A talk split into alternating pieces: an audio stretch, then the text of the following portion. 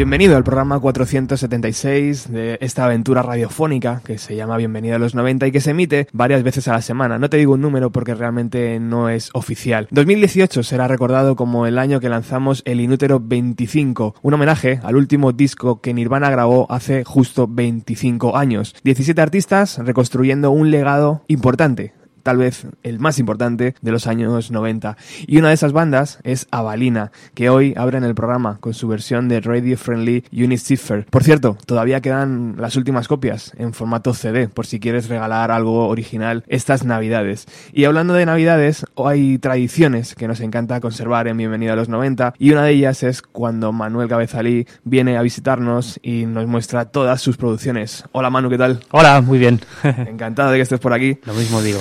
Oye, lo primero, ¿cómo ha sido meterse en la piel de Nirvana? Pues ha sido difícil, la verdad, porque mm, nos gusta mucho ese disco, entonces eh, realmente yo no cambiaría una coma de ese disco. Entonces a la hora de versionearlo, eh, lo que intentamos era, pues, no en ningún caso mejorarlo ni nada por el estilo, sino simplemente llevarlo a un sitio distinto, ¿no? Entonces queríamos, por un lado, llevarlo a un sitio distinto y a la vez que no sonase a lo de siempre de Avalina. Entonces, esa combinación fue letal, costó muchísimo. Fuimos al local de ensayo, estuvimos una tarde entera y no sacamos nada. o y luego dijimos, venga, quedamos un día en casa y lo hacemos como con batería electrónica, programación, intentamos llevarlo por otro sitio y, al final la bombillita se iluminó gracias a eso, pero la verdad que costó, costó mucho. Y a mí me costó mucho volver a cantar en inglés también, porque es algo que dejé de hacer hace años.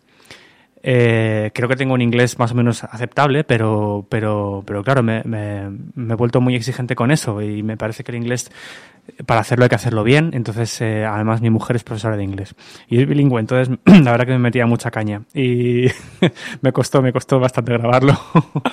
Me imagino ahí a Nieves diciendo, no, esta palabra no se dice así, ¿no? Efectivamente, además cosas súper sutiles, en plan, no, es que cigarettes, la I, no, no. Bueno, lo primero, pues muchísimas gracias por participar en este homenaje a Nirvana. Fue muy divertido. Creo que, que ha sido un hito eh, en nuestro país hacer un, un guiño a ese, a ese disco. Y la segunda pregunta que tenía que hacerte obligada es, ¿cambia mucho la vida al ser padre? Sí, pero menos de lo que te cuentan. Así. O sea, creo que también, creo que también depende de ti. Eh, creo que si haces un esfuerzo por intentar como que tu hijo se adapte a tu vida y no al revés, eh, que es lo que estamos intentando, cuesta bastante, pero lo estamos intentando en casa, pues, pues entonces no es tan difícil. Pero vamos, a mí me ha cambiado a mejor en general. Estoy súper contento con esto. Qué guay. Sí. Bueno, pues esta versión de Nirvana entra ya en las producciones 2018 que Manuel ha realizado y que como sabéis, si eres oyente del programa, él viene eh, prácticamente pues entre diciembre y enero, todos estos últimos tres años creo que son, a presentarnos todas las producciones que, que ha hecho eh, en el año. ¿2018 ha sido un buen año, Manuel? Sí, ¿Sí? sí, sí, sí, he trabajado muchísimo. Yo creo que, que hasta que nació Roy, mi hijo, he, he trabajado pf, más que nunca. O sea, los, los nueve primeros meses de, de- de este año han sido muy, muy, muy, muy productivos. Eh, no solamente a nivel de producciones, sino también a nivel de tocar, porque he estado girando mucho y, he- bueno, he recuperado mucho lo de tocar en directo, que antes siempre, nunca lo he dejado, pero, pero es verdad que este año he estado haciendo como cuatro giras a la vez, cuatro repertorios distintos. Y, y la verdad que eso te entrena, vamos, te pones en forma enseguida, ¿eh? ya ves. ¿Cómo es tocar la guitarra, tocar el bajo, tocar el teclado en diferentes grupos? Tiene que ser una locura para la mente, ¿no? Es divertidísimo. me encanta. A mí, lo que, a mí lo que me gusta mucho de mi día a día, de mi trabajo, es que hago cosas muy distintas. Y además estoy siempre muy, muy interesado en aprender cosas nuevas. Eh, por ejemplo, ahora paso mucho tiempo en casa tocando el teclado. Es lo que más hago, porque es lo que, es lo que peor hago y lo quiero, lo quiero mejorar. ¿Y qué, qué reacción tiene Roy a, a- a la- a los sonidos? Pues sí que reacciona, ¿eh? Además, desde pequeño. Mira, había un día que estaba con él en mi habitación y entonces estaba así como quejándose porque tenía sueño, pero, pero no, no podía dormirse. Y entonces yo le pongo música y voy viendo cómo reacciona, ¿no? Entonces entró un tema, creo que era de Massive Attack, con un bajo de estos subgraves, súper subgrave, y de repente cayó frito, redondo. Y, por ejemplo, un disco que le, que le gusta mucho, igual porque se lo hemos puesto a, a muerte, y, pero le- en general le calma y parece que le gusta, es uno de Sufjan Stevens que se llama Carrie Lowell, que es de hace como tres años. Un disco así bastante tranquilo y acústico y la verdad que es súper bonito. Pero vamos, sí, sí que reacciona. Y ahora tengo, tengo planes, tengo planes para él a nivel musical. Le quiero poner en el salón a escuchar a The Cure ahí, él solo, a, ver, a ver qué hace. Bueno, creo que Roy, su primera participación en una radio ha sido en este programa, yo creo. Sí. Era un audio que te pedí de... Sí, era para lo de pasajero. Exacto. Te mandé una nota de voz cuando lo tenía en brazos y estaba él haciendo sus ruiditos. Y salía, salía él ya, así que cuando tenga 10 o 15 años tendré que llamarle y decirle, mira, esta es tu primera... Y tú estarás en el programa 4500, ¿no? Sí, sí. Mucho más gordo y mucho más calvo y tal. En fin. Bueno, vamos con las producciones, Manuel, que este año ha sido fuerte, como bien dices. Aquí tengo una lista de nombres impresionante. No sé, primer nivel casi todo. Empezamos por Beluga. Sí. Pues mira, Beluga eh, es la segunda vez que trabajo con ellos. Sacaron su primer disco en el 2016, se llamaba Boomerang, lo produje con ellos y esta vez es la segunda vez que trabajamos juntos. Y bueno, salió hace relativamente poco, yo creo que en octubre. Tiempo de Leones se llama el disco. Eh, es, bueno, es un grupazo. O sea, de hecho, el, siempre han sido muy talentosos, pero, pero en los últimos años han trabajado muchísimo. Son muy, muy trabajadores. Eh, son unos chicos que tienen súper claro lo de la música, pero, o sea, curran a local ensayo como tres días por semana. Eh, los directos que tienen son brutales. Carlos, el cantante, es que, que también es, bueno, baila, actúa, es como un tío, es el artista integral, ¿no? Como muy completo, dibuja, es como que hace todo bien, ¿sabes? Canta increíble, o sea, es es de estos de primera toma en el estudio, ¿sabes? Y, en fin, yo, yo creo que es una banda a la que le tiene que ir bien, porque tienen como la combinación de cosas, ¿no? Tienen como talento, tienen un buen directo, son muy, muy trabajadores y yo espero que les vaya bien. De hecho, ya están ahí poco a poco creciendo, pero, pero bueno, que vaya, que trabajar con ellos es increíble. También te digo que la, prácticamente la totalidad de las producciones 2017 luego a, a lo largo del año han ido pasando por Bienvenido a los 90. O sea que es buena señal, ¿no? Sí, Beluga tienen que venir. Pues sí, Evidentemente. les, les pega bastante. Bueno, nos vas a presentar esta canción a 40 grados, se llama. Sí, eh, bueno, eh, esta canción yo creo que es mi favorita de- del disco de ellos. Ellos no la han puesto tampoco como single porque es una canción un poquito más raruna en cuanto a estribillos, que no tiene estribillo básicamente. Pero a mí me, me- me- no sé, simplemente la he elegido porque es mi favorita del disco.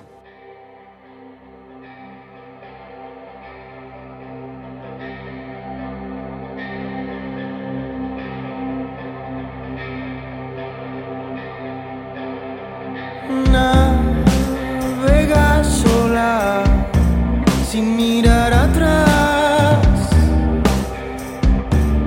Su boca en un desierto de espinas. Las rosas no se pueden quebrar. No importa dónde pise.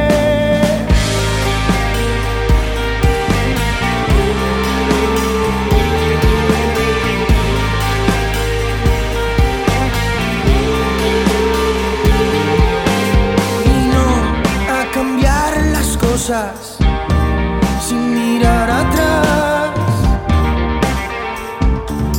Su cuerpo es el origen de las furias. Su estela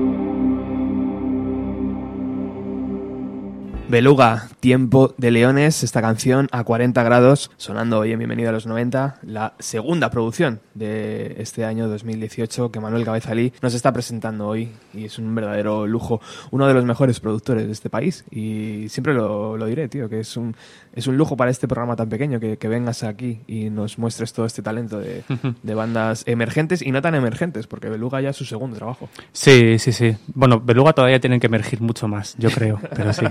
Guay. Vamos con la siguiente invitada, que me tengo que poner de pie y vamos, al- alfombra roja para ella. Hmm. Cristina. Pues mira, Cristina Rosenminge, eh, creo que hablamos de ella el año pasado también porque salió un adelanto de su disco. El disco Un hombre rubio salió en febrero y hemos estado todo este año tocando, he sido parte de su banda. Hemos tocado muchísimo, hemos tenido muchos conciertos y yo creo que el disco funcionaba bastante bien. Eh, a mí me parece de Cristina, eh, cada disco que hace es mejor que el anterior. O sea, yo creo que este es su mejor disco hasta la fecha. Y la verdad que para alguien que lleva ya 14 discos, es, eh, es como, o sea, seguir, seguir mejorando, ¿no? Lo que, lo que uno hace me parece que es muy meritorio. Y tocando tantos palos diferentes, ¿verdad? Mucho, Sí. muchos LPs, yéndose a sonidos más extremos o más... Sí. Es increíble. Sí, porque es una persona muy inquieta, con mucha cultura musical y, y, bueno, la verdad que ha sido genial todo este año. Eh, he decidido bajarme del tren de, de la gira de Cristina porque con esto de la paternidad no, no podía andar con tantos fregados a la vez. La verdad que me da bastante pena porque creo que no, no había disfrutado nunca un repertorio ajeno tanto en mi vida en directo. Eh, o sea, las canciones de Cristina a mí me encantan. O sea, creo que tiene como un arte a la hora de crear eh, muy superior a la media. Para mí, al menos. Esto evidentemente es muy subjetivo, ¿no? Pero, pero a mí me, me gustan mucho, sobre todo como sus melodías, la forma en la que dice las palabras, cómo las encaja. Creo que es, creo que entra muy bien, es muy suave siempre y, y como que es algo que, que puede pasar desapercibido, pero, pero está ahí. Es muy, es muy sutil, pero es muy fino. Además, la imagen esta que dices, mm, eh, Manuel, está súper bien, porque es como nosotros solo vemos cuando salís al escenario, la parte bonita, ¿no? Pero hay horas de ensayo, hay horas de furgoneta, hay horas de un montón de cosas Hmm. hasta llegar ahí arriba, ¿no? Es como... Sí. Y exige mucho, y es Sí. normal que a lo mejor en este momento te quieras desligar, ¿no? De- del proyecto. Bueno, para mí ha sido una cuestión de tiempo, que no me da, que no... O sea, al final es verdad que las, las giras un poco... eh, estas giras así, bueno, la gira de Cristina va, va bastante bien en realidad, pero tampoco diría que, que pueda darte como un sueldo así en sí misma, ¿no? Entonces al final siempre tienes que compaginarlo con otras cosas y ahora mismo el multitasking junto con la paternidad pues es un poco más difícil. Claro. Mm. Bueno, ¿y qué va a sonar? Pues eh, creo que es afónico. Afónico. Vale, sí, es sí, que sí. ya no recuerdo lo que te he mandado. Afónico. Afónico, mira, la he elegido porque es una de las canciones eh, donde hubo más proceso de banda a la hora de, crearla, diría de hecho la que más del disco, ¿no? La que, la que estaba, digamos, más diferente desde que empezó Cristina con la canción hasta que luego le- la pasamos eh, toda la banda. a mí también es de mis favoritas del disco. Este, supongo que la elección que te he hecho ha sido un poco en base a las que me gustan a mí, o no estoy seguro, pero hasta ahora sí. Eh, es una canción, por cierto, eh, la letra habla de Dios que ya me costó un tiempo entenderlo y, finalmente a, quien, a quien le gritas y te quedas afónico es a Dios y Dios es quien no te escucha. Es un poco lo que dice la canción.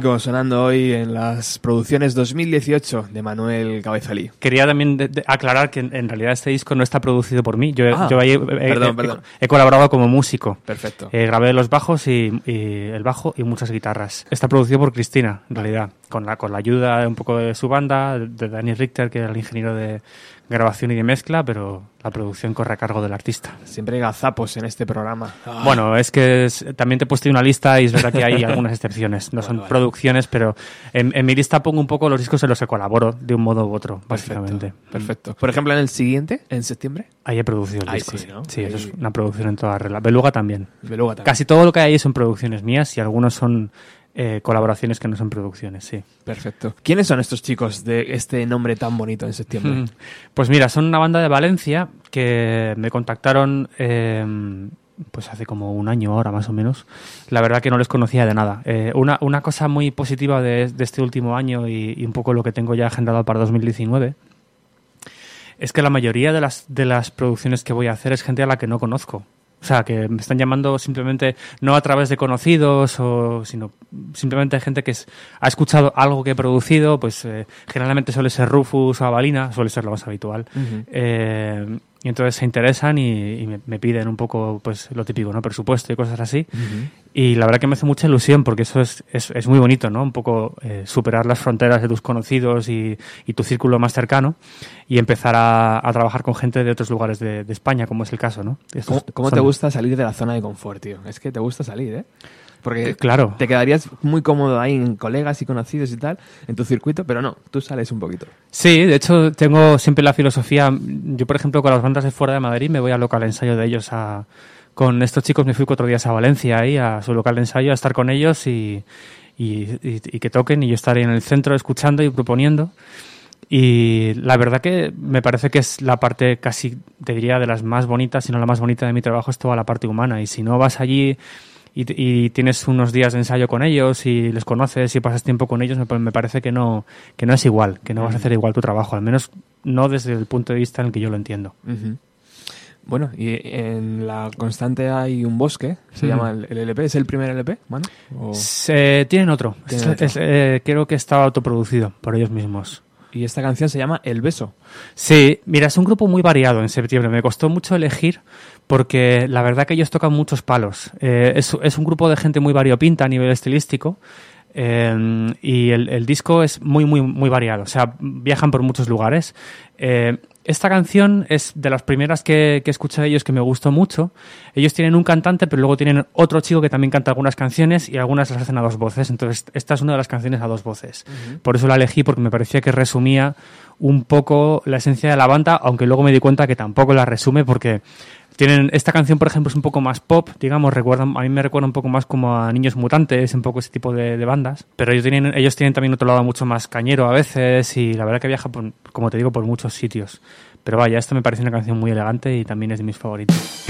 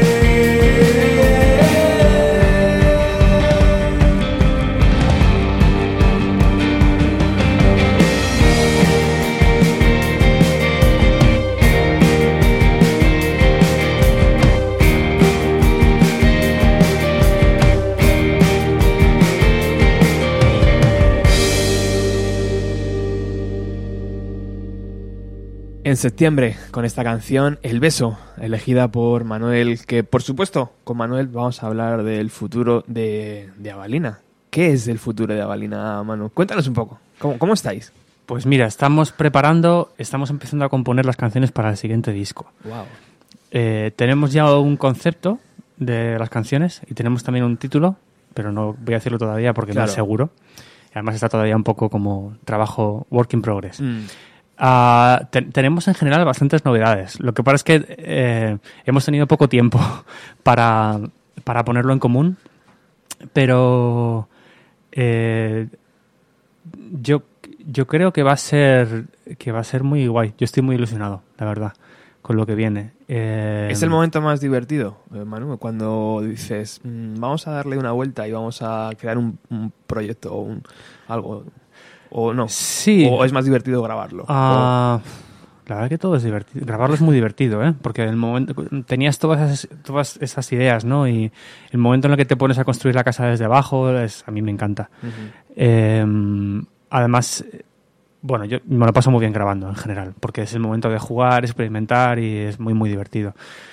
Ah, el, el momento creativo es divertido, pero también se sufre un poco, ¿eh? Porque es cuando la inseguridad te puede atrapar más, al menos a mí, porque no me, no me pasa cuando produzco otros artistas, pero cuando soy yo el, el artista el que compone, eh, es normal que tengas dudas, ¿no? Sobre si lo que estás haciendo es bueno, si esta canción es una mierda, Mm. esta melodía está bien, esta letra en realidad no mola. Entonces, am, ahí está muy bien tener compañeros, ¿no? Un poco que te dan una, una segunda o tercera opinión. Y luego también con los compañeros siempre hay una cierta fricción, ¿no? Es normal respecto a lo que... Claro. Porque tú piensas una cosa, pero ellos piensan otra y al final tienes que buscar como ese punto de encuentro ¿no? entre todos. Ah, así que es un poco de todo, pero en general mucho más positivo que, que lo otro, por supuesto. Y si hablamos de fechas, imagino que hablamos ya para 2020, ¿no? O Sí. algo así. La idea es este 2019 que, que va, que va a entrar, eh, trabajar las canciones, componer tranquilamente y grabarlo en algún momento de, yo diría, finales de 2019 para sacarlo para 2020, sí. Guay, son buenas noticias. Sí, sí. Bueno, continuamos con la lista de Manuel y nos encontramos con Lázaro. ah, mira, pues eh, bueno, esto es un adelanto de, de su siguiente disco que se llama Pygmalion. Creo que sale en enero y esto se llama Amor Lego. Salió hace un par de semanas como adelanto. ¿El título del EDP? ¿Sabes de dónde viene? Pigmalión, eh, pues mira, yo no lo conocía. Es un, es un mito de la cultura clásica, no sé si griega o romana, sobre un tipo que como que tiene una- un ideal de mujer que es perfecta, ¿no? Y- pero inalcanzable a la vez. Entonces, no sé qué diosa, perdón por, el, por la inexactitud, Lo buscamos luego. decide eh, eh, construirle una estatua. Bueno, él no, perdón, él construye una estatua, entonces la diosa eh, se apiada de él y le da vida, ¿no? La estatua representa a la mujer ideal, según él, ¿no? Entonces le da vida, pero luego resulta que para él tampoco es suficiente. Entonces un poco el- esta metáfora, esta fábula, lo, un poco lo que te cuenta es como que la perfección es inalcanzable y que una vez que has logrado eso que tú creías que era perfecto, luego siempre quieres algo más o algo distinto, ¿no? Como que estamos un poco en constante movimiento. Me parece que es un título muy, muy bonito y acertado porque hacer discos es un poco eso. Tú, tú te haces tu estatua, ¿no? Que es como tu disco, y luego cobra vida, pero luego ya no es, luego tú ya quieres otra cosa distinta, ¿no? Y es un poco como la, la, la búsqueda constante. ¿Y quién nos vamos a encontrar en este nuevo trabajo de Lázaro? Pues mira, eh, este año he trabajado mucho mano a mano con Víctor Cabezuelo de Rufus en la producción, eh, y esta producción ha sido a medias. Entonces, eh, aparte de trabajar mucho con la banda, claro, eh, Nieves tenía, tenía maquetas muy, muy, muy bien hechas y eh, en este caso nos hemos repartido el trabajo de la siguiente forma. Yo he hecho un poco más el trabajo de local de ensayo con ellos y sobre todo me he encargado de baterías y bajos, de toda la sección rítmica. Y Víctor ha hecho toda la parte de arreglos, de teclados y de guitarras. Eh, y luego yo lo he mezclado. Bueno, tenemos eh, en esta lista, eh, verás que va a haber varias producciones que hemos hecho a medias. En cada una, la verdad que hemos tenido una fórmula diferente. Hemos ido probando diferentes maneras de hacerlo. Pero esta me parece que, que ha quedado muy bien. O sea, es verdad que el proceso fue un poquito caótico porque había mucha gente opinando y porque siempre surgen diferencias, ¿no? A la hora de, de ver una canción o del orden en el que haces las cosas y tal. Pero al final el resultado creo que, creo que ha sido muy, muy bonito y me parece que tenemos un poco como lo mejor de cada casa.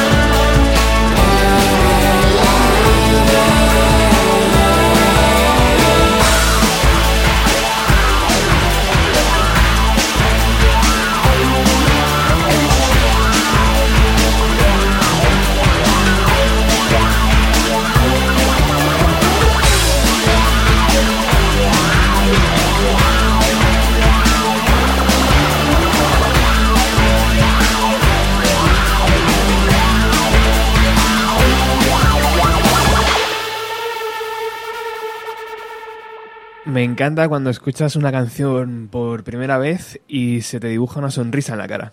Porque es como, wow, ¿no? Mola mucho los sonidos, cómo entran, el bajo, la batería. Es muy el- guay, los detalles. Sabes que, un, mira, un, una- un detalle bonito de esta canción, bueno, hay una, hay una tradición en Lázaro que es que siempre grabamos eh, baterías de cocina. O sea, sartenes, cacerolas, ollas, tal. Porque la primera vez que hicimos el, el- bueno, el primer disco de Lázaro que hicimos en el 2013, que lo grabamos en casa, eh, decidimos hacerlo con lo que había en casa. Entonces en casa no había instrumentos de percusión, bueno, había muy poquita cosa. Entonces lo hicimos eh, golpeando la bandeja del horno, la sartén, no sé qué. Entonces nos gustó mucho y desde entonces todas las producciones de Lázaro siempre han tenido como lo que llamamos una buena cacerolada, ¿no? Qué guay. Y esta lo tiene, esta canción. Es, de hecho, el disco tiene varios momentos. eh, en esta canción, en la segunda estrofa, hay un momento que se queda solamente de batería y, y voz, y también por detrás está la, la cacerolada. Qué bueno. Sí, sí, sí. Qué Tiene muchos detalles, sí. Eh, Gran parte de eso es gracias a- al, al trabajo con Víctor, porque él es muy, es muy, es- lo hace muy bien, básicamente todo el tema detallista, eso él es, es muy rico en ideas y se le da muy bien como dibujar paisajes. 2019 va a ser un, un bonito año para Lázaro, estoy seguro. Bueno, continuamos con la lista de, que Manuel nos trae de sus producciones 2018. Esta banda yo no la conozco. Margot es, es su disco debut, es una producción de Víctor Cabezuelo. Eh, yo simplemente la he mezclado, bueno, simplemente la he mezclado. Eh, es una banda de Granada, es su primer disco. Víctor los definía como una banda granadina de pura cepa, a mí me hacía mucha gracia. Eh, entiendo que es porque hay como una, tradición de bandas de pop en, Granada y la, la verdad que suena, bastante a eso. Una cosa que me... No les conozco apenas en, persona a ellos, solo tuve oportunidad de conocer al guitarrista hace poco, eh, pero una cosa que me llamó la atención es que para ser un primer disco les pasa algo que no suele pasar, que es que es un disco bastante homogéneo en el buen sentido. O sea, como que es una banda con una personalidad muy definida y con las cosas muy claras, ¿no? Tienen como buenas canciones y van a lo que van. Eh, al contrario que muchas bandas que hacen su, su primer disco, que suele ser como una amalgama de estilos y de canciones muy diferentes, ¿no? Eh, esto pasa muy, muy a menudo. Que Sí, te- son las ideas que vas ahí acumulando. ¿no? de un montón de años. Pero estos eh, tenían un, un- es un trabajo como que creo que es muy sólido. De hecho, me costó elegir qué canción elegir porque la verdad que todas son buenas. Y eh, aquí me parecía como que todas les representan. Al contrario que en otros discos donde me, me cuesta elegir una, aquí creo que todas van como a un sitio muy determinado. Y me parece que eso es muy acertado y como muy maduro, en realidad. Has elegido un tema que se llama JWL. Sí, aunque sinceramente no tengo ni idea de por qué se llama así. Es lo que tienen que producir los discos, tú. En este caso, como solamente lo he mezclado, pues esa parte de la información me la he perdido.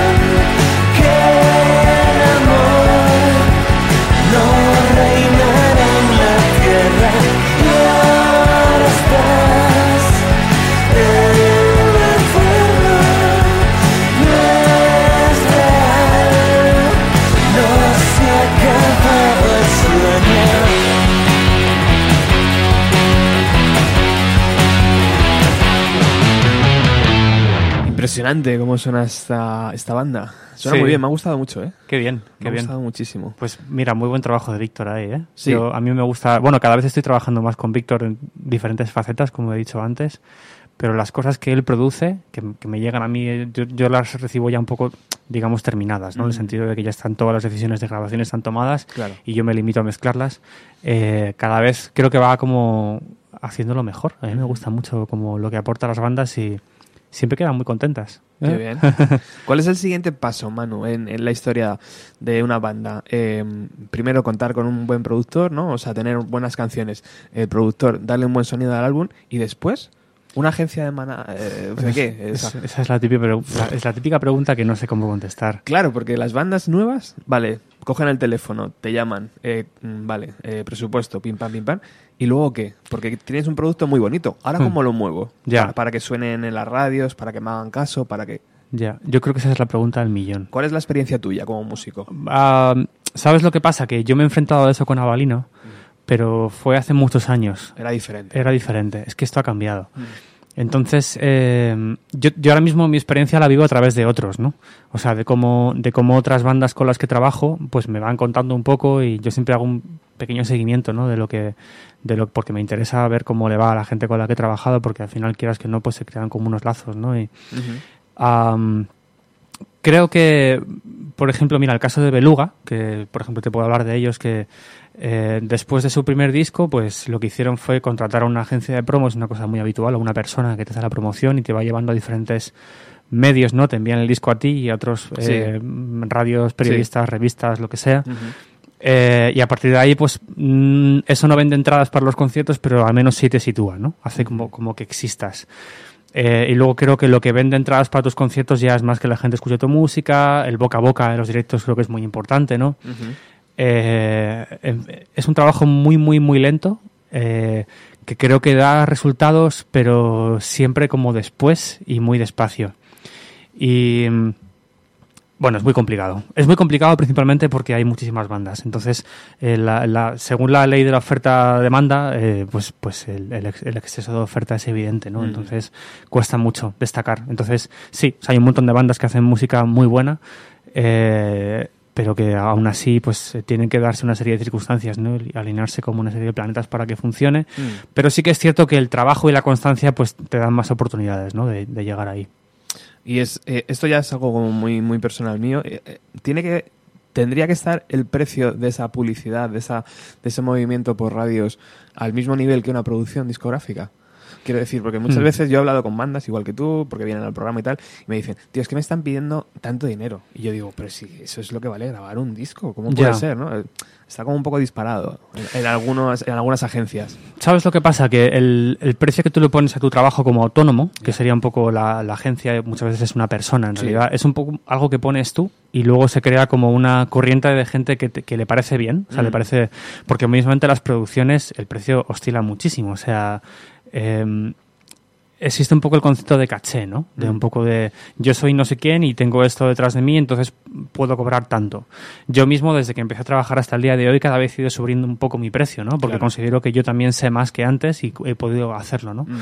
Eh, al final creo que consiste en que tú eh, sepa, o sea, pienses que lo que pagas eh, merece la pena. Lo que pasa es que es verdad que con los discos es más fácil de como de,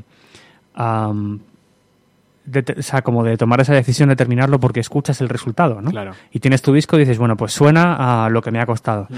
Pero con el trabajo de marketing de promoción es que es más oscuro. Mm. O sea, es más como tú no sabes realmente eh, cuánto tiempo ha trabajado esa persona para ti y luego esa persona puede que haya trabajado muchísimo, pero puede que por lo que sea no haya conseguido resultados, entonces es más difícil de medir, ¿no? Mm. Yo valoro mucho a la gente que es transparente con su trabajo. O sea, yo, por ejemplo, eh, con las producciones siempre soy de los que envían un presupuesto muy detallado y le digo al artista por lo que paga y cuánto paga y cuánto de mi tiempo y quiero que sepa exactamente de lo que está pagando.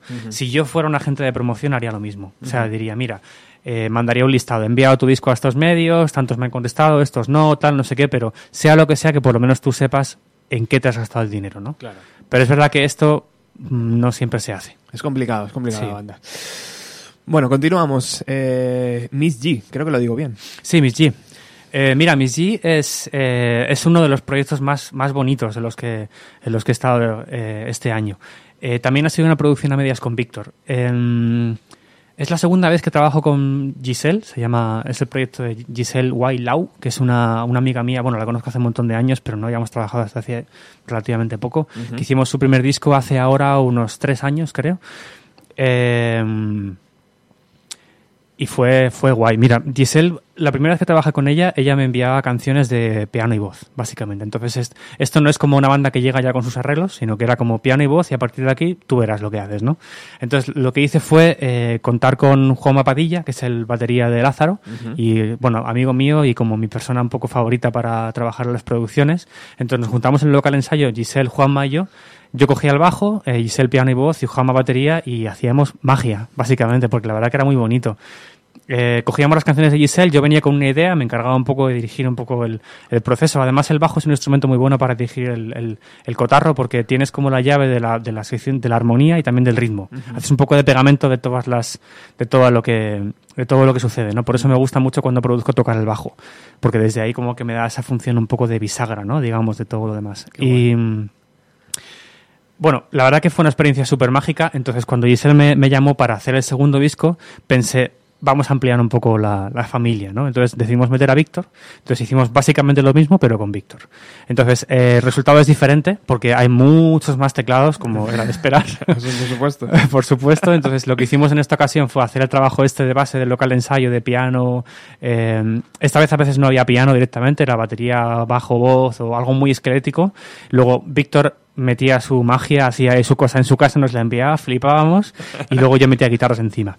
Y la verdad que ha sido muy bonito. ¿sabes? Con, la sensación con, con Giselle es un poco como si fuera una especie de hermana o algo así. La verdad que es una persona súper, súper adorable y talentosa. Según lo has explicado, pinta muy, muy bien. El tío. disco es muy guay, ¿eh? Yo, yo creo que de las producciones que he hecho, para mí es de las mejores, o sea, porque también creo que, igual que con Lázaro, hemos conseguido como juntar a mucha gente distinta y, y que todo el mundo se involucre y deje lo mejor de sí mismo.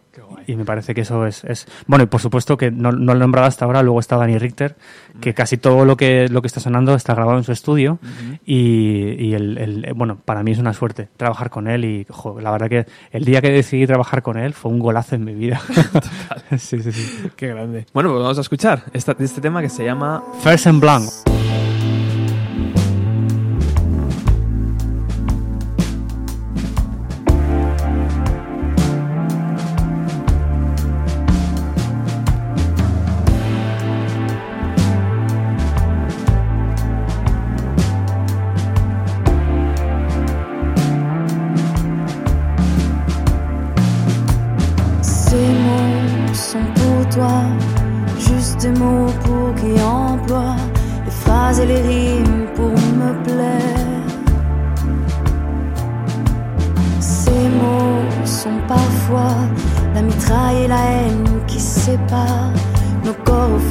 Mesure et nous laissent en décor. Et nous laissent en décor.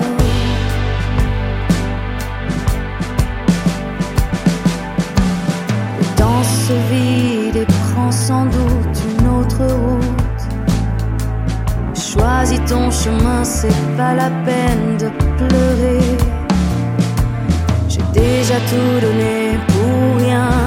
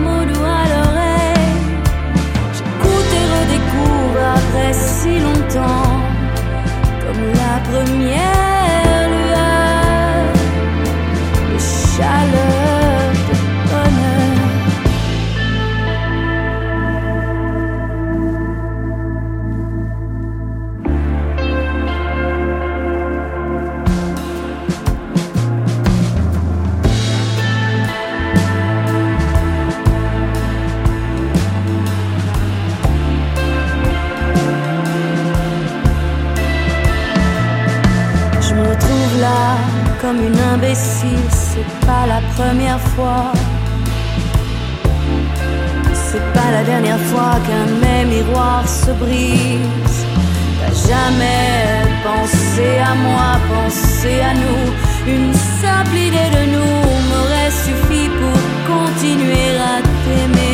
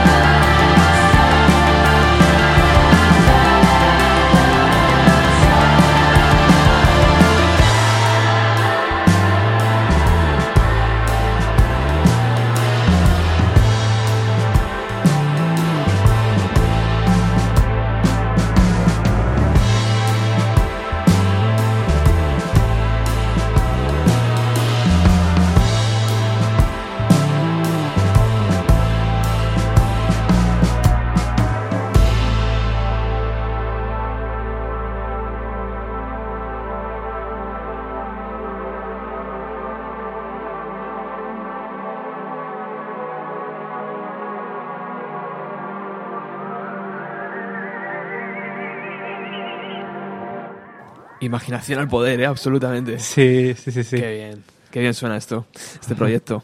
Miss G. Second, ¿no? Sería el título del álbum, o dos. eh, Ahí como- Dos, sí, números sí, romanos. no, sí. Algo así. El otro día le pregunté si tenía pensado seguir llamando sus discos uno o dos y me dijo que al menos la trilogía sí. Qué guay. Y luego ya, luego ya vería a partir de ahí. Bueno, estamos hoy repasando las producciones de 2018 de Manuel Cabezalí, que como sabéis es, es un buen músico, mejor productor, o al revés. O mejor productor y buen músico. Yo creo que es difícil disociar una cosa de la otra. Sí, ¿verdad? Por ejemplo, nuevas bandas que estés escuchando y que te emocionen, porque tú siempre has dicho que tienes que estar con un oído pendiente de lo que se está haciendo fuera, ¿no? Para, Sí. para las producciones y para... Mira, es- este año mi gran descubrimiento ha sido una chica de Barcelona que se llama Nuria Graham. O bueno, se pronuncia Graham, creo, en, en inglés correcto. me Pero- suena, me suena. Ah, ¿La conoces? Sí. Es, es, eh, bueno, ella canta en inglés, eh, porque yo pienso que, creo que su padre eh, eh, es irlandés, si mal no recuerdo.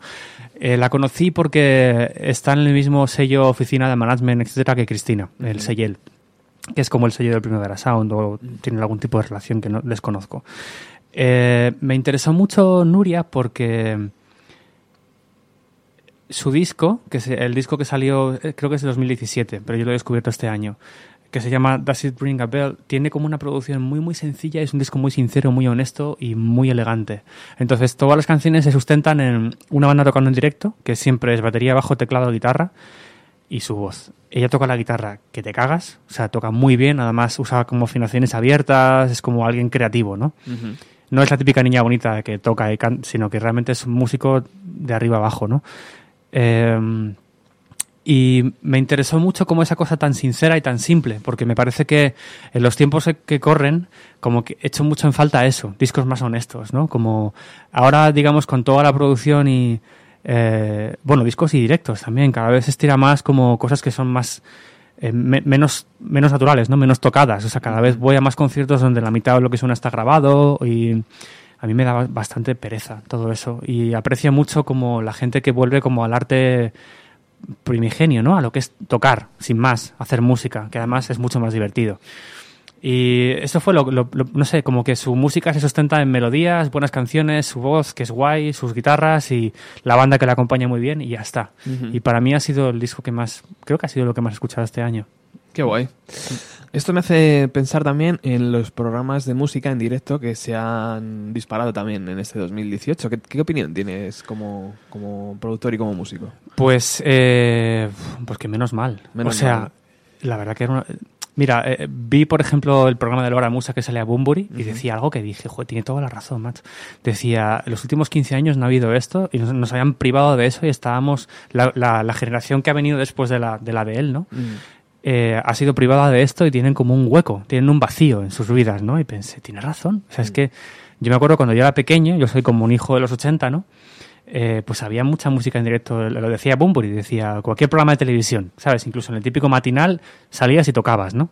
Y, y claro, de repente como es verdad que debe ser más o menos caro de producir, eh, pues mm, no obedece ¿no? A, las- a las- a las leyes del mercado y me imagino que por eso no se ha hecho y, y quiero pensar que no por motivos oscuros de que no les interesa que pensemos, no, sé, no quiero entrar ahí en conspiración y cosas de esas porque es apuntar muy lejos, pero pero me alegro mucho. Yo espero que dure. O sea, me gustaría mucho que, por ejemplo, en el caso de Laura Musa, que es un programa muy bien hecho, con se nota que hay dinero ahí, hay mucho dinero y está muy bien hecho.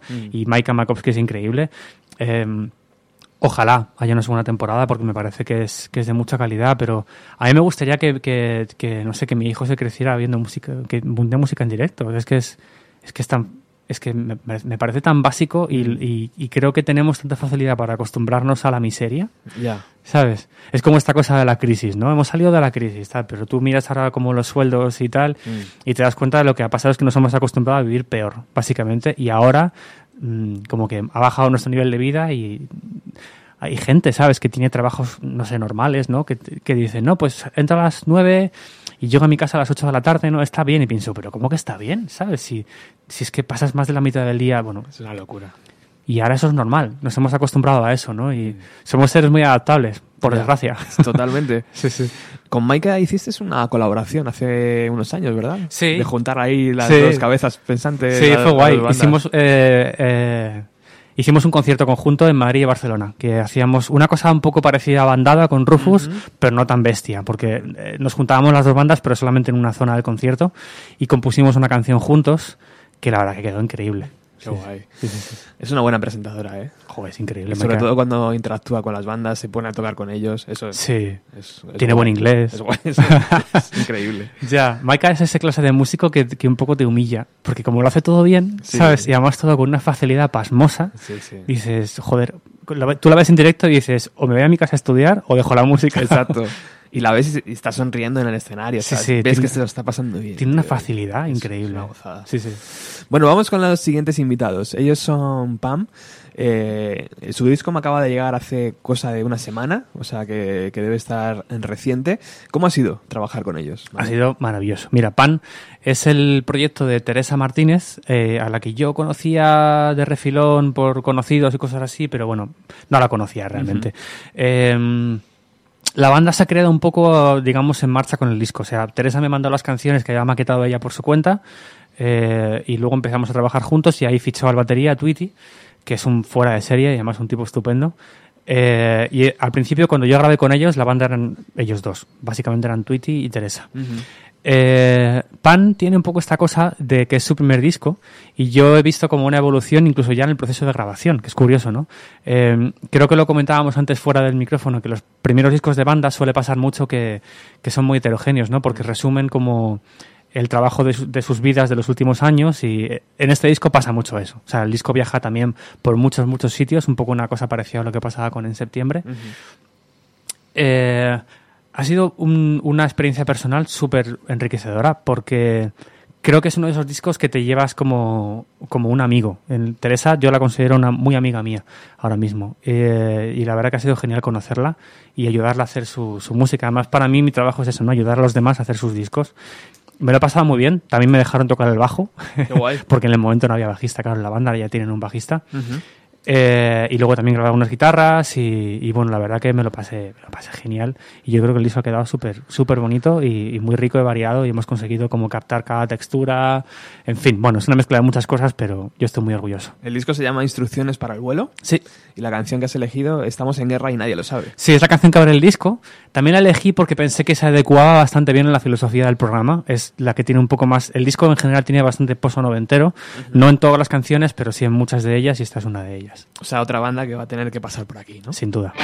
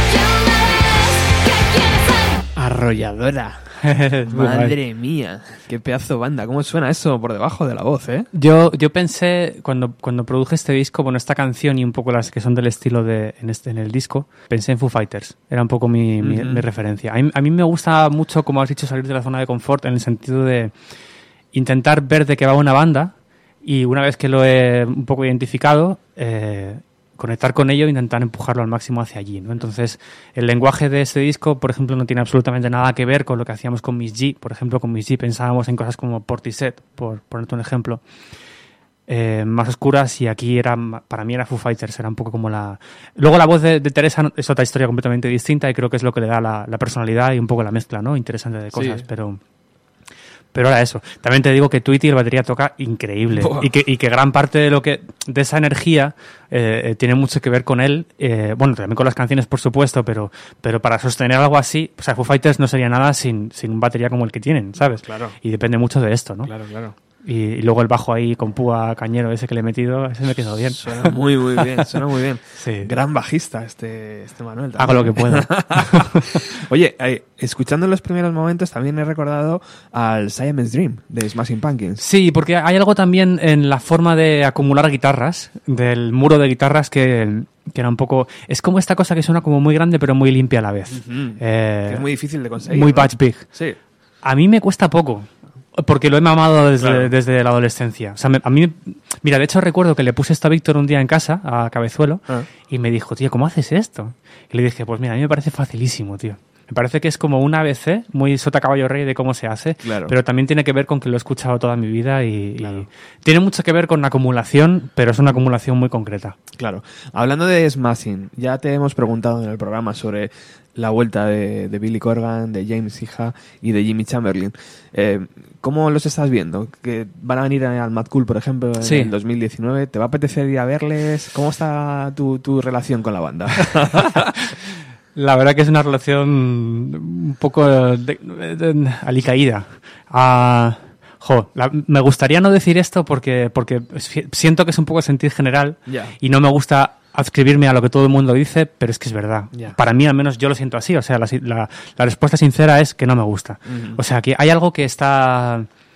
eh, hay algo que no funciona. No, sé- no sé muy bien qué es, pero hay algo en las melodías que me resulta que no están... Le falta una pizca de brillantez. Y luego también hay algo eh, como un poco... Un, poco... En inglés sería cheesy, como moñas, como un poco cursi en su música ahora mismo, como que me resulta como un poco blando, ¿sabes? Pero incluso en directo es como, venga a cantar conmigo. yeah, Sí. Eso era Es muy como- raro. Yo vi un vídeo de, de, él como agarrando el micro, aparte que es muy raro ver a Billy Corgan sin la guitarra, es Sí, raris- sí, rarísimo. sí, sí. Entiendo un poco la idea porque él quiere, pues lo hacen muchas bandas, ¿no? Y me parece bien porque te despreocupas del instrumento y te preocupas en ser el transmisor, tal. Mm. Pero ahora mismo la sensación es como, mira, tío, esto no es para ti, ¿sabes? O sea, de- al menos de momento no. Quizá en otro momento sí, pero eh, la sensación es como, es- me parece muy impostado, o sea, no parece sincero.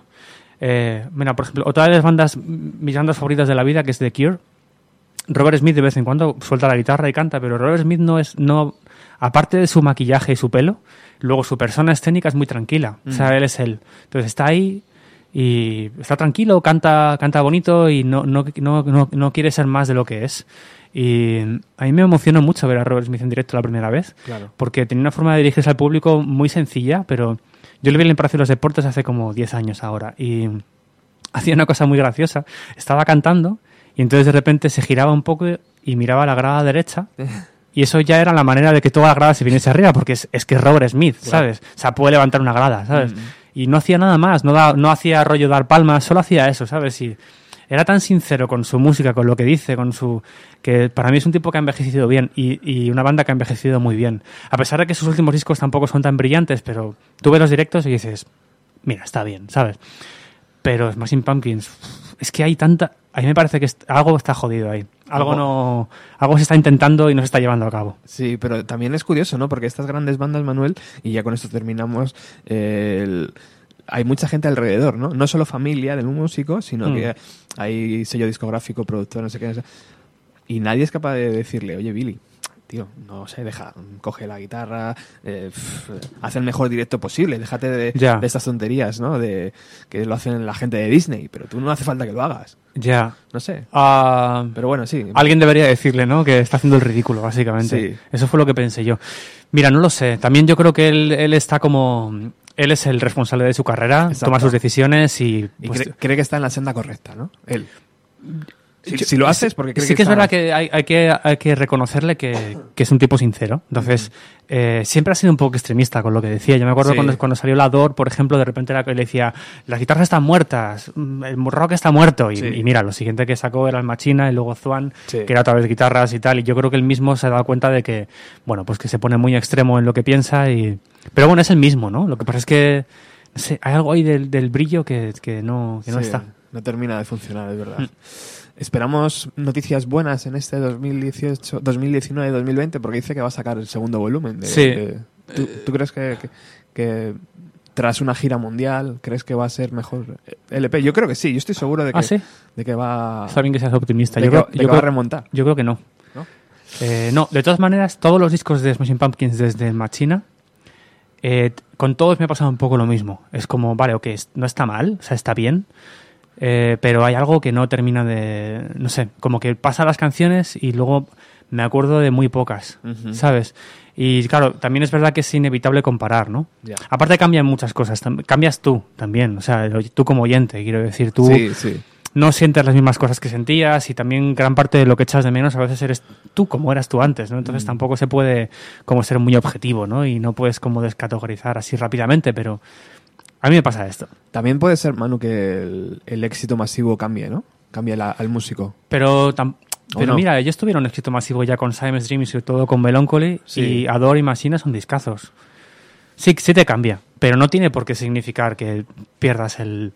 No sé, yo, mm, para mí es una banda que ha perdido la llama, como además como ninguna otra. Es que no conozco otros casos de, de bandas que, que, que pasen los... Yo, yo soy muy fan de las carreras largas, ¿eh? O sea, yo no soy, nunca me escucharás decir el primero era mejor. Mm. Porque me- yo soy el primero que tiene una banda con una carrera larga y, y- y creo en, en la madurez del artista y no sé, el- yo qué sé, el último disco de Bowie es muy bueno, ¿sabes? Eh, el último disco de Christina Rosenbinge es el mejor para mí. Eh, y no sé, o sea, hay bandas que... Yo creo que nos duele tanto, por eso le dedicamos tantos minutos en la radio, porque dice, Porque "Joder, estás dolido, ¿no? qué, qué pedazo de banda, tío, era. Era. Ya, y ya. de repente se ha convertido en, en eso. Nuevo. Sí. No sé, no, no lo toleramos todavía. Eh, es que no... Es que no es, es que no, es que no es bueno, no sé por qué. no sé por qué, no termina de estar, no termina de estar a la altura. Bueno, también te digo que hace unos hace unas semanas hicimos un especial sobre, sobre el regreso y, y tuvimos muchos comentarios negativos respecto Sí. al programa porque pensaba el oyente que estábamos siendo muy críticos con el álbum. Entonces, eh, bueno, hay mucha gente que le gusta y que dice que, Bueno. es, un, que es un buen disco. Pues Perfecto. Genial. ¿sabes? Pero vamos, te puedo poner 8.000 ejemplos otros de, de bandas que, por ejemplo, Radiohead. El último, a mí me gusta mucho. Claro. Todo lo que hace Radiohead siempre me gusta porque siempre me sorprende. Mm. Eh, y no siento que quieran, no, no veo impostación. Claro. Luego te puede gustar más o menos. Es verdad que los discos de Radiohead últimos son un poco raros, a mí me gustan, te pueden no gustar, pero ves como ves la tranquilidad, la tranquilidad del artista a la hora Sí, de crear, ¿no? Él sí. ha sentado y es un disco sincero. Y con Smashing Pumpkins siento como que está intentando, no sé muy bien qué, Hay algo. pero hay algo, hay muchas energías ahí de por medio moviéndose que no son favorables. Bueno, vamos con los siguientes invitados, que son Rufus, eh, vamos a escuchar Loto y también te quería hacer una pregunta, Manu. Eh, ¿Es fácil ser Víctor Cabezuelo a día de hoy? Quiero decir, presentar el siguiente paso a Magnolia Ah, es como uf, un reto, ¿no? Para ti como músico, para ti como persona y para los oyentes que están esperando como ¿no? el siguiente paso. Sí. Bueno, yo creo que Víctor tiene un pequeño Buda dentro, entonces eh, es un tipo muy, sabio y muy tranquilo. Eh, él sabe lo que hace, definitivamente. Pero yo creo que, ma- que Loto ha sido un golazo. O sea, creo que le ha salido muy bien la jugada. Él lo que ha querido ha sido completar un poco una idea, entregar una segunda entrega siendo completamente continuista. O sea, de hecho, en ningún momento ha pretendido lo contrario, sino justo ser lo más continuista posible en todo. Ujú. Y le ha quedado muy bien. A mí, de hecho, ahora con la distancia, las canciones de Loto y de Magnolia no me parecen mejores o peores. Creo que son todo buenas canciones. Y, eh, donde creo que está un poco más la- la- la- el reto ahora es lo que pase desde ahora. Es decir, porque yo sé que Víctor es un tipo inconformista y sí que está pensando en cosas que no tienen nada que ver y tiene que sorprender y, y tiene que cumplir expectativas, ¿no? Ahí, ahí, ahí es lo que, Entonces, es donde iba. Sí, es un, es, un, es un papelón, pero yo creo que yo confío en que lo va a hacer bien. Eh, Hombre, tienen una carrera sí. larguísima de Además, discos. Víctor sabe como es un tipo que siempre ha estado muy en contacto con su centro musical. Mira, en este caso el éxito no le ha, no le ha cambiado, ¿sabes? O sea, si le ha cambiado es para bien, porque le ha hecho más sabio, es lo que yo le veo. Está como más mayor. Cuando yo lo conocí era más un chavalín y ahora, bueno, de aspecto sigue siendo un chavalín, pero por dentro tiene, tiene mucha sabiduría. Víctor es un tío muy... Yo, a mí me pasa mucho que estoy con él y siempre pienso que tengo mucho que aprender de él, porque es una persona muy, muy pausada, sabe decir las cosas a su debido momento, sabe, es muy respetuoso y muy positivo siempre, una persona llena de cosas bonitas, ¿no? Y la verdad que te reconcilia con la humanidad, gente como él. Y yo, yo creo que va a ser guay, pero no tengo ni idea ¿eh? de lo que quieren hacer, no tengo ni idea. Me, me ha contado cosas, pero no he escuchado nada.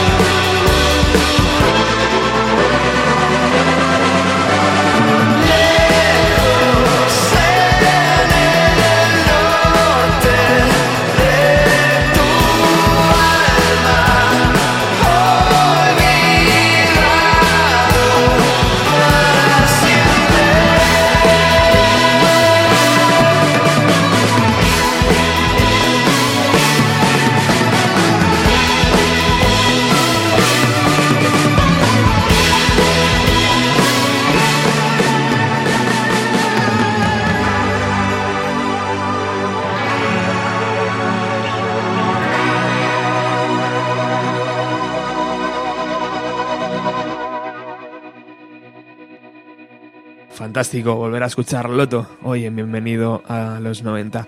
Estamos llegando al final del programa, nos quedan tres temas de las producciones de 2018 de Manuel Cabezalí. Oye Manu, cuando vas en el metro, eh, ¿sientes la mirada de, del fan o del seguidor de Avalina o de, Mm. como personaje conocido? ¿O qué- No mucho. O sea, eh, a veces me pasa, pero también creo que yo soy más conocido dentro de un mundillo muy concreto, ¿sabes? Bueno, como productor, evidentemente, eh, digamos que el 99,99% de la gente no tiene ni idea de que es ser un productor. Y luego como músico sí que tienes un poco más de visibilidad, ¿no? Pero no, no, no especialmente. O sea, también creo que porque, supongo que porque en todo este tiempo me he posicionado como en un sitio más discreto, ¿no? Y ah, que, que a mí me, me funciona mejor. O sea, no, no me gustaría nada sentir esa mirada, desde luego. Ya. ¿Y alguna vez se te ha acercado alguien en el metro en plan, oye, Sí, sí, ¿no? Sí, sí, me, me- me- en muchos sitios. De hecho, mira, un grupo que he estado grabando, estoy ahora con las mezclas, un grupo de que hablaremos de ellos el año que viene. Guay. Se llaman Pandorado, es una banda de Astorga. Eh, es un grupo, eh, bueno, eh, yo no les conocía en persona, pero básicamente son muy fans de Balina, ¿no? Y eh, yo les conocí en el 2013, estaba yo de vacaciones en Oporto, eh, en una, en una, haciendo una cata de vinos en uno de estos, una bodega de estas, y me llega un tipo y me dice, perdona, tú eres el cantante de Balina, y era como, ¿y tú qué haces aquí? ¿Sabes? Bueno, pues este es el cantante de esta banda, ¿no? Qué guay. Y, o sea, que sí me pasa, me pasa que gente, su- suelen ser sobre todo gente de otras bandas y tal, que, eh, bueno, o no, o, o yo qué sé, pues me, me pasa mucho cuando voy a conciertos, ¿no? Que te para la gente, oye, qué guay, muerde sombra o lo que sea, y ya está. ¿sabes? La gente en general suele ser muy maja y muy respetuosa conmigo. Guay. O sea, me- mm, afortunadamente me da un poco la chapa y todo el mundo es muy, muy majo y te felicitan y ya está, y a mí me hace ilusión. Genial. Eh, bueno, vamos con las siguientes. Verónica Underluz, una banda que ha pasado por aquí ya, ya han presentado su, su Radio Terror. Sí. Mira, para mí Verónica Underlook son puro talento. O sea, es, es una banda brutal. Eh, además creo que tienen como una combinación de elementos muy peculiar, eh, porque es como, instrumentalmente, es como un poco la onda de Queens of Stone Age y todo esto, pero luego está Juanjo cantando que le da como esta cosa rockabilly que me parece brutal. O sea, Juanjo es buenísimo. Entonces, en la combinación de, sobre todo desde de la mente de Ulises, ¿no? Que es el- la persona que compone todo y tal. Y luego como Juanjo lo, un poco lo, lo traduce, ¿no? A su forma de cantar, su forma de ser, me parece que es brillante y me parece buenísimo. Creo que es una banda que en, en otro contexto, eh, histórico, otro lugar, otro país, otra ciudad, no sé muy bien qué, seguramente les iría muy bien porque tienen muy buenas canciones. Eh, una de las cosas que más me gustó de trabajar con ellos, uno de los, logros de los que yo considero mis logros fue convencerles de que hicieran más canciones en castellano y menos en inglés. Dejaron alguna en inglés que funciona muy bien. Y además en tiempo récord, ¿no? O- Sí, se pusieron ahí a currar a saco y la verdad que les quedó muy bien. Porque creo que cuando cantan en inglés está ok, pero, pero como que parecen una, más una banda cualquiera. Pero cuando cantan en castellano de repente la- es que tienen una personalidad única.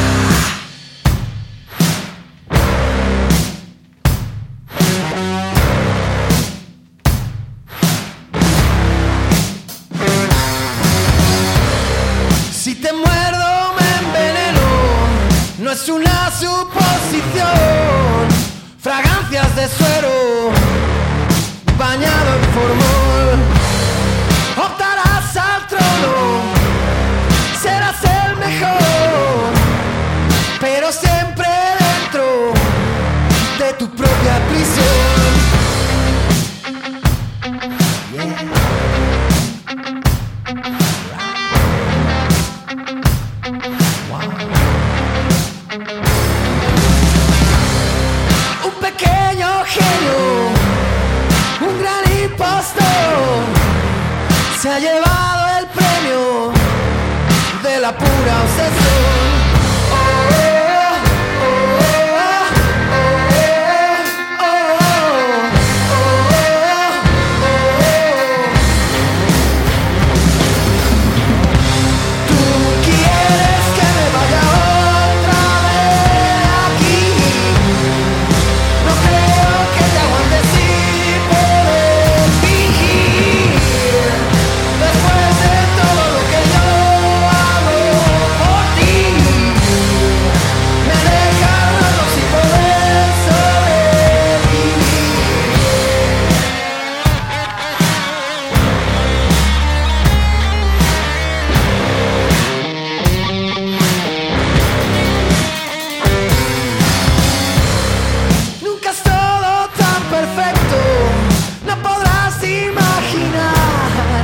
estaré siempre viniendo. No quiero molestar. Lo vamos a hacer de nuevo, pero con mi disección. Acariciame el cerebro. Yo solo quiero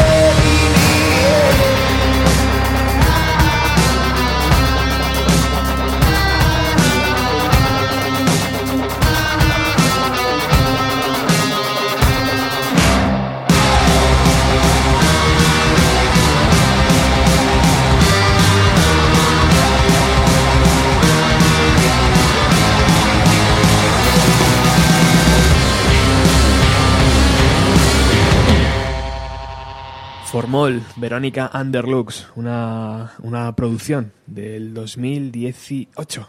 Sí, aunque se grabó en 2017, Aunque se pero yo estoy trayendo las cosas en virtud de cuando han sido publicadas. Porque este año he hecho, he hecho otros discos que no han salido todavía y supongo que hablaremos de ellos en 2019, claro. Hombre, espero que sí.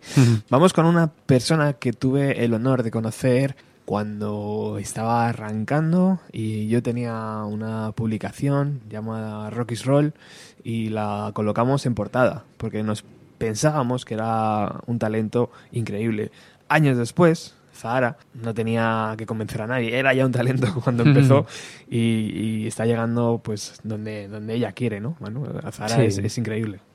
Sí, bueno, mira, estoy, estoy ahora ensayando con ella porque voy a ser parte el disco este astronauta que salió hace un mes y medio. Empezamos la gira de enero en la Riviera, dos Rivieras seguidas, y estamos ahí dándole duro a los ensayos y está quedando muy guay, ¿eh? La banda mola mucho. Joder. el disco está muy bien, además, la verdad que les ha quedado, la producción me parece súper bien. Eh, sí, Zahara es un ejemplo, ejemplo máximo de trabajo duro, constante, un objetivo muy claro en la vida, llevarlo, tal, pa, pa, pa, Mm. eh, ganarse los fans prácticamente de uno en uno. Mm. Y bueno, ahí está, ahí está. Y yo creo que es lo que le queda todavía. Son de esas figuras como Lourdes de Russian Red, ¿sabes? Que desde un primer momento sabes que hay algo ahí. ¿sabes? Sí. Que En cuanto rasques un poquito, es que es una maravilla. Yo Sí. creo que Zara es igual. Sí, sí, sí. No sé. Bueno, yo, yo la verdad que la adoro. O sea, a mí me parece una persona excelente. Muy buena amiga y, y también te diré muy buena jefa. O sea, es muy buena dueña de su empresa, porque además es que es muy empresaria. Ella o sea, tiene como su. edita sus propios discos, eh, el arte del disco, no sé qué, la- el vestuario, el no sé qué, las canciones, la producción, ¿sabes? Están todo. eh, en fin, es una persona muy, muy, muy capaz y. Yo me alegro mucho, la verdad, de que nos hagamos. Yo la conozco hace muchos años, pero no fue hasta. Creo que fue la mitad de, su- de la gira de Santa, de su disco anterior, que se quedó sin banda porque los muchos sacaban disco, los que eran su banda eran mucho. Ujú. Entonces me llamó. La verdad que hacía muchísimos años que no la veía, pero se acordó de mí y me hizo mucha ilusión y la verdad que tuvimos como un reencuentro muy bonito. Qué guay.